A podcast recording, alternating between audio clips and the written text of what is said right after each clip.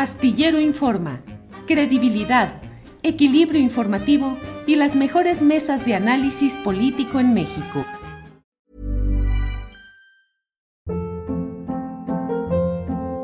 Hold up. What was that? Boring. No flavor. That was as bad as those leftovers you ate all week. Kiki Palmer here, and it's time to say hello to something fresh and guilt-free. Hello Fresh. Jazz up dinner with pecan-crusted chicken or garlic butter shrimp scampi. Now that's music to my mouth. Hello Fresh. Let's get this dinner party started. Discover all the delicious possibilities at hellofresh.com. Hey, it's Ryan Reynolds, and I'm here with Keith, co star of my upcoming film, If, only in theaters, May 17th. Do you want to tell people the big news? All right, I'll do. Sign up now and you'll get unlimited for $15 a month in six months of Paramount Plus Essential Plan on us. Mintmobile.com slash switch.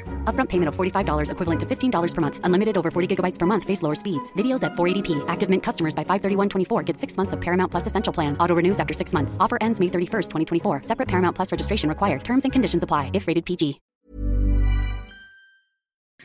Bien, en esta tarde tenemos uh, la presencia de la secretaria del Medio Ambiente y Recursos Naturales, María Luisa Albores. María Luisa, buenas tardes. Hola, buenas tardes. Antes que nada, saludarte y felicitarte por el Premio Nacional de Periodismo. Este, creí una ocasión importante en la plática del día de hoy que no pudimos hacerle el día viernes por cuestiones de gira de una servidora, pero me da muchísimo gusto que hayas ganado ese premio y sobre todo por una investigación que tiene que ver con la Sierra de San Miguelito, que después hicimos área natural protegida. Sí, qué bueno que se dio todo este desenlace, específicamente en lo de la Sierra de San Miguelito, y aprecio y agradezco mucho la felicitación por ese premio. María Luisa, pues estamos con otro tema que también he estado atento y me parece preocupante, el caso de la bahía de Ohuira en el municipio de Ahome, en Sinaloa, donde se busca instalar una planta de amoníaco contra la cual las comunidades directamente afectadas, eh, Paredones, Francisco y Madero y Ohuira, se han manifestado abierta, militantemente en contra. ¿Qué está pasando ahí, María Luisa, en una zona que ecológicamente requeriría una máxima protección, creo yo, en donde hay humedales Ramsar y que, sin embargo, pues está con este riesgo de lo que es una planta de amoníaco? María Luisa. Sí, el día jueves los compañeros acudieron directamente eh, en su ejercicio a preguntar directamente en la mañanera si podían ellos eh, tener una audiencia con el presidente. El presidente eh, comentó e instruyó que pudiera ser yo quienes le recibiera. Le recibimos con muchísimo gusto a compañeros de Oguira, Paredones y Lázaro Cárdenas, de estas tres comunidades pegadas a este sitio que tú comentas.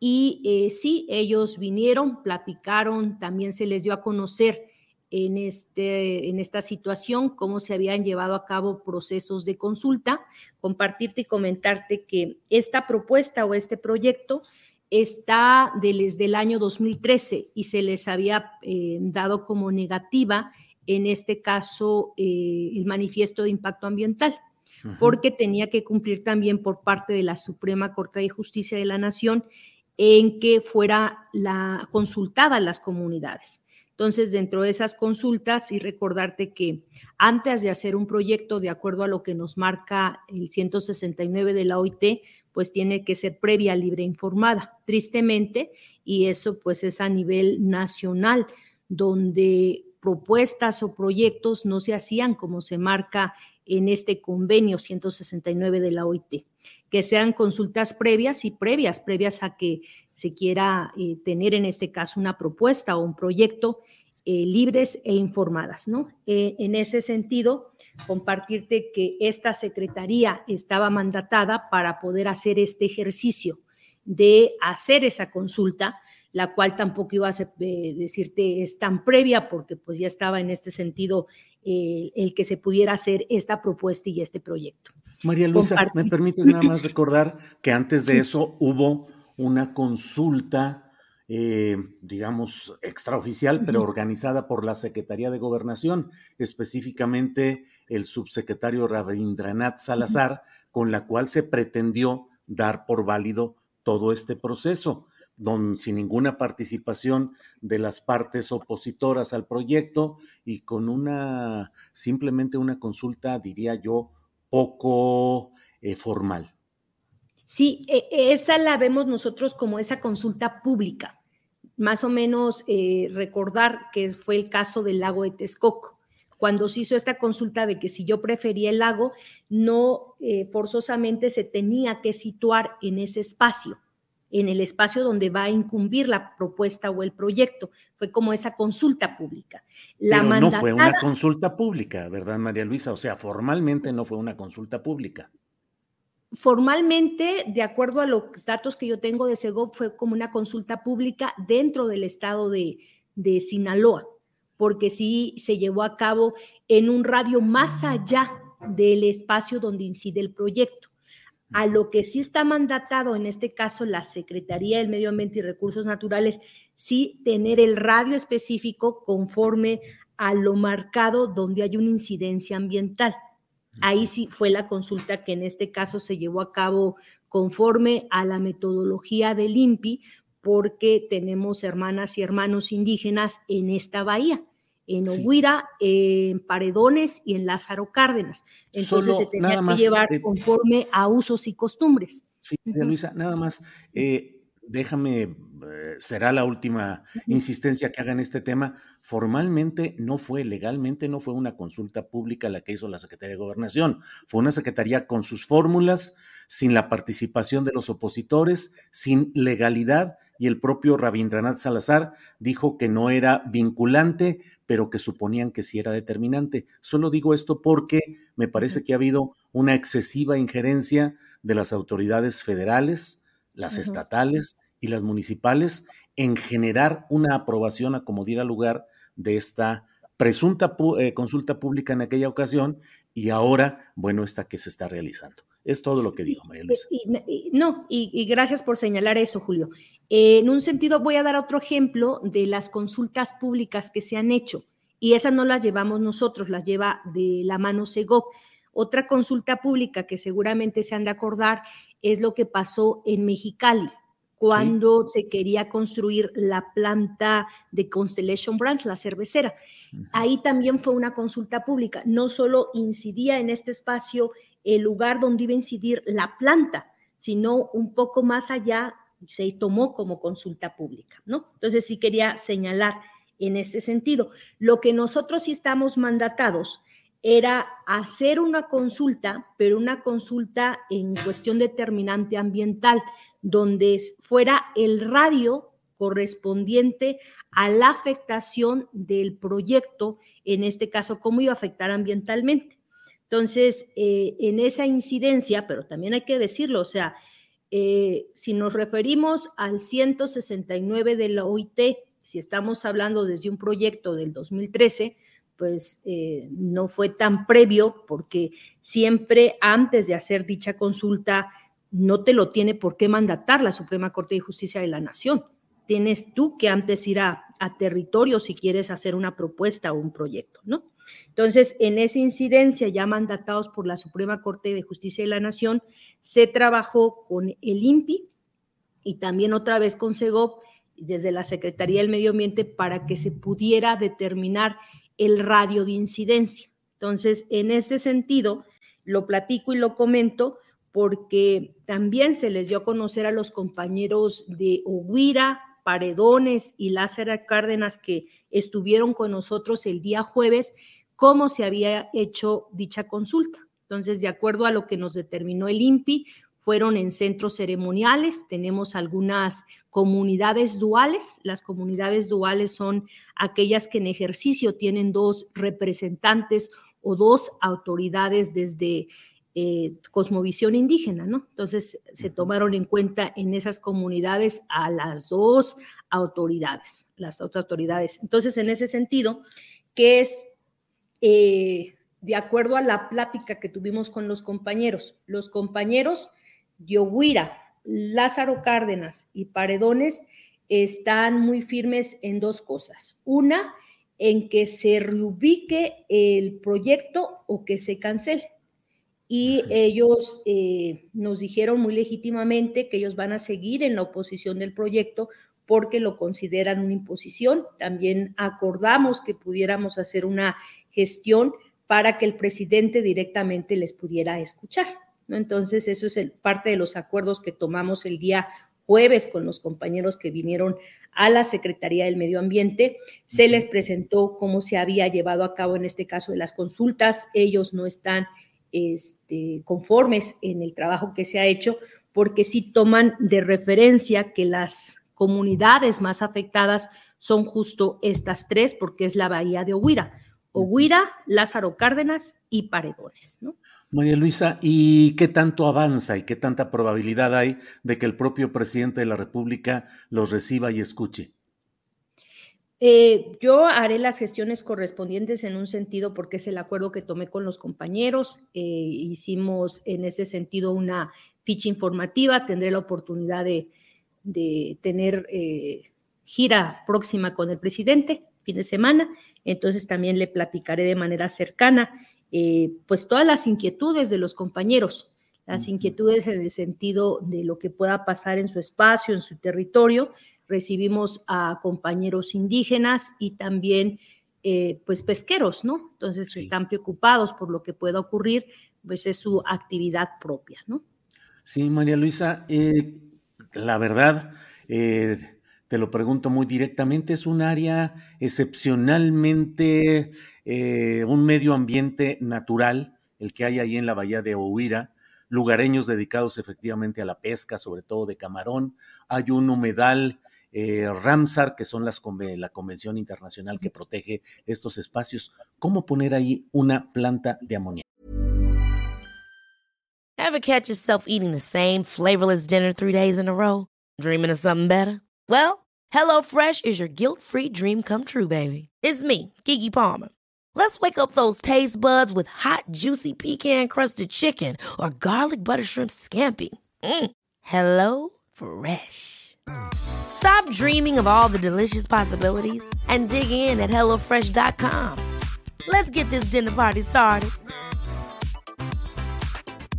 I'm Sandra, and I'm just the professional your small business was looking for. But you didn't hire me because you didn't use LinkedIn jobs. LinkedIn has professionals you can't find anywhere else, including those who aren't actively looking for a new job but might be open to the perfect role, like me. In a given month, over 70% of LinkedIn users don't visit other leading job sites. So if you're not looking on LinkedIn, you'll miss out on great candidates like Sandra. Start hiring professionals like a professional. Post your free job on linkedin.com/achieve today. Eh, a mí me gustaría, fue también a lo que se me, se me pasó comentarte, es los compañeros, justo eh, uno de los gobernadores que vino, eh, el compañero Jesús, me invitó que fuéramos directamente a acudir a su espacio, conocer, yo no tengo la fortuna de conocer la bahía de Huira, y que pudiéramos también formar parte de las asambleas en territorio. Entonces, este, yo fui muy clara y transparente con ellos, les dije que de acuerdo, la verdad es que ya la agenda para ahora, estamos en noviembre, nos falta pocos meses eh, para cerrar el año y pues tenemos una agenda muy, muy pesada, tanto en la Secretaría como a nivel de territorio. Ya tengo prácticamente la agenda saturada hasta el 31 de diciembre. Entonces le dije a los compañeros que justo también le iba a consultar al presidente y si tenía que cancelar parte de la agenda como la traía, pues también este, que contaran con la presencia de una servidora en estos espacios. Eh, considero yo por qué están planteando el que se haga eh, justo el proyecto ahí. Recordar que ahí están algunos ductos que tienen que ver con dos proyectos importantes. Estoy hablando del de Pemex y de CFE. Yo en sí no he estado en, el lugar, pero sé que de ahí el planteamiento es que se pueda ocupar todos esos, eh, lo que está saliendo como residuales de los combustible fósil y que de ahí se pueda hacer, en este caso, eh, el fertilizante. Estamos hablando de un fertilizante que será a nivel de gas primero y después que se inyecte de manera líquida y que también se podría hacer urea, pero creo que no lo están contemplando así, ¿no? Entonces, eh, creo que es por eso el que la empresa está buscando que ahí sea la propuesta o el proyecto para ocupar la misma infraestructura que está eh, saliendo de los ductos y pues ahí mismo ocuparlo, ¿no? Sí, María Luisa, hace dos días creo hubo una fuga de amoníaco en Coatzacoalcos que implicó que tuvieran que desalojar a cientos de personas de sus casas y la toxicidad esparcida ahí en esa región. Hay casos como el de en Sonora del Grupo México que ha contaminado ríos y no ha habido una solución adecuada en este terreno de lo que se está planteando es una planta de amoníaco, un proyecto muy antiguo, em, con eh, una empresa extranjera, con capital extranjero y con participación de políticos de toda índole. Lo he dicho desde el despacho del ex candidato presidencial priista Francisco Labastida hasta quien era secretario de gobierno en aquella ocasión y ahora es el presidente de AOME, Gerardo Vargas Landeros. Resulta pues muy complicado entender por qué ahora todo el aparato de gobierno federal, estatal y municipal está volcado en este proyecto. Además, lo menciono María Luisa porque están los testimonios periodísticos de cómo el gobernador del estado, Rubén Rocha Moya, estuvo invitando y exhortando a la población a votar a favor de esa planta de amoníaco y señaló que detendrían el desarrollo nacional y estatal quienes se opusieran a ese proyecto y pues hay muchos señalamientos de parcialidad. ¿Todo eso lo tienes detectado, María Luisa? Algunas cosas sí, algunas cosas no. Te agradezco que las menciones. Eh, eh, sí me gustaría, ¿qué tengo detectado? Y eso sí, porque participamos abiertamente con nuestro presidente cuando fue el llamado para hacer autosuficiencia alimentaria. Que sí tenemos claro que pues tristemente de donde se pudo producir en este caso fertilizantes sintéticos, yo tampoco soy eh, muy amiga de todo lo que son fertilizantes sintéticos, en el caso de nitrogenados, caso urea o fosfatados, fósforo, pero también sé que existe en este caso una tradición por la revolución verde de muchos años en que se ocupe en algunos lugares del país. Son fertilizantes sintéticos que creo que son los de los menos dañinos en un sentido de paquetes tecnológicos que se puedan tener si ya tenemos plantaciones OGMs. Eh, genéticamente modificadas como soya o algodón que requieren, además del fertilizante sintético, requieren el herbicida, requieren el plaguicida, todo eso, ¿no? Pero en este sentido, recordar parte de los programas fundamentales no los traemos nosotros, los trae la SADER a través de Producción para el Bienestar, es la entrega de fertilizantes sintéticos. Ayer en el informe nuestro presidente daba cuenta de cuántos eh, fertilizantes sintéticos se ha entregado a nuestro país, principalmente urea. La urea, recordar que es nitrogenado, lo que hace es darle la coloración verde a las plantas y hace que tengan un crecimiento y tengan un rendimiento. Principalmente se ocupa en nuestro país para el maíz, ¿no? Para el caso de, la producción del maíz. Recordar que este es un grano básico.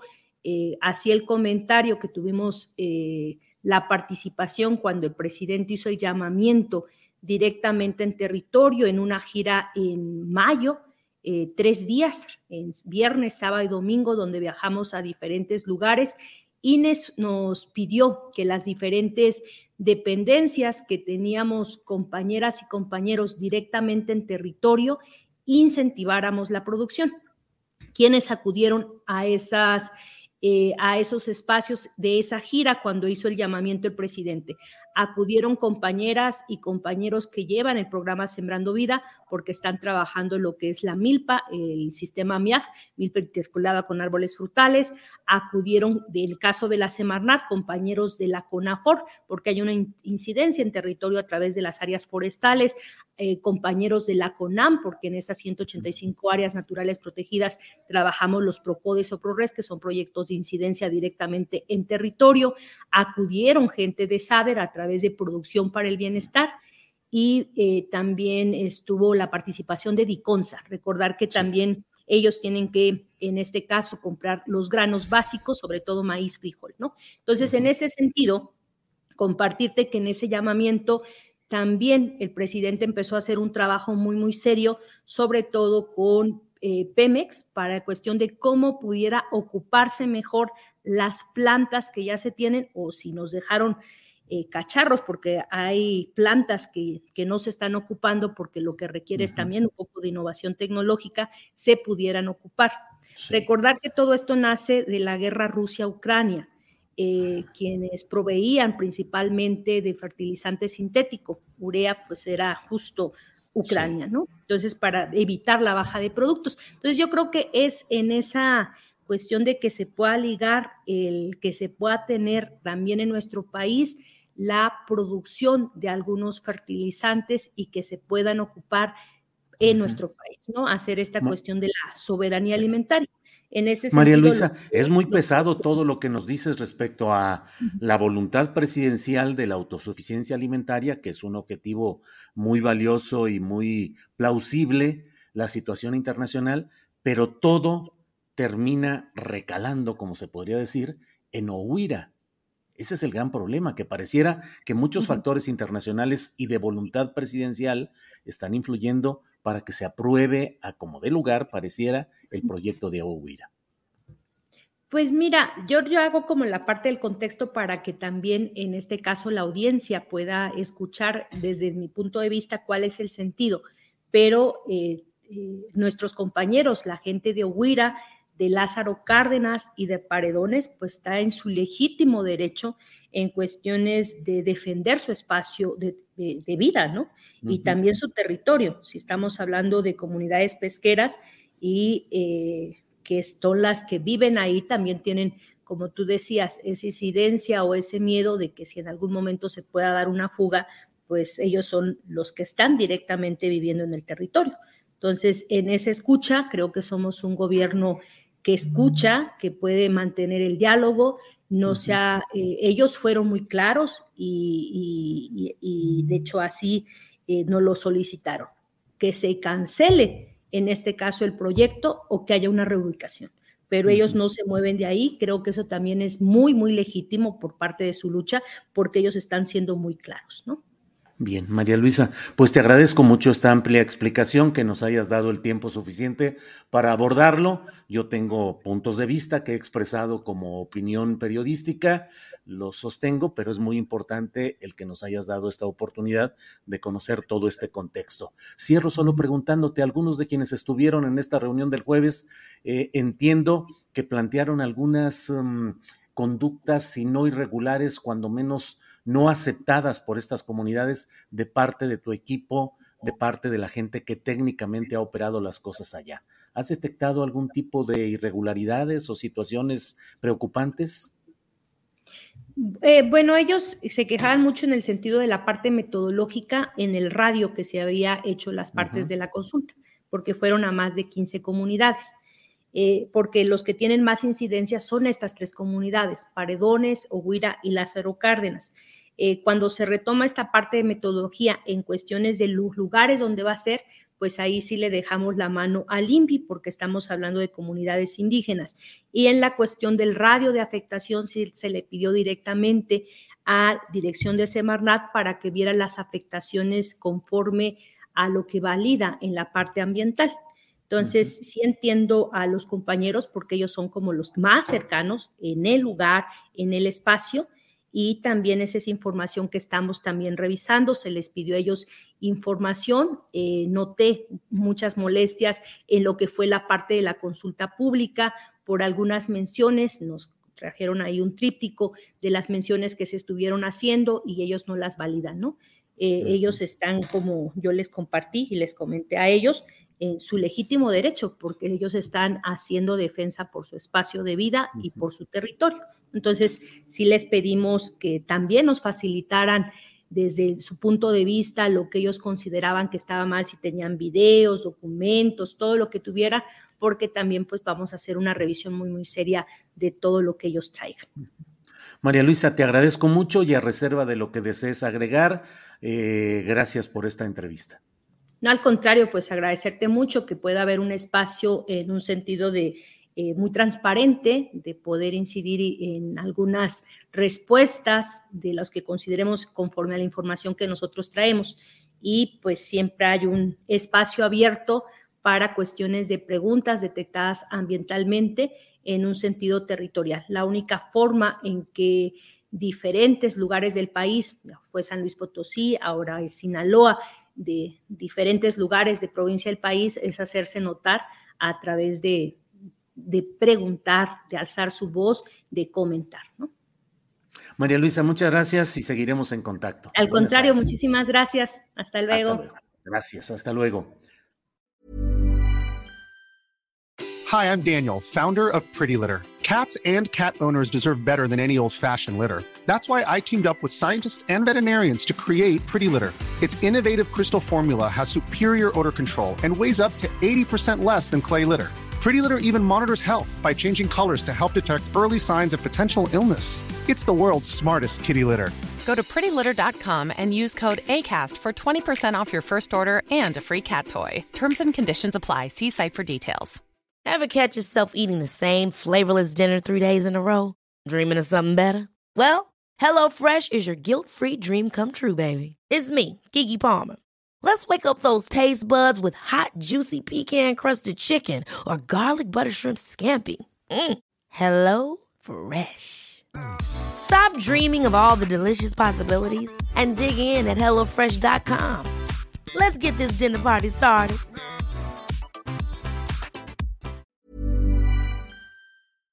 Para que te enteres del próximo noticiero, suscríbete y dale follow en Apple, Spotify, Amazon Music, Google o donde sea que escuches podcast.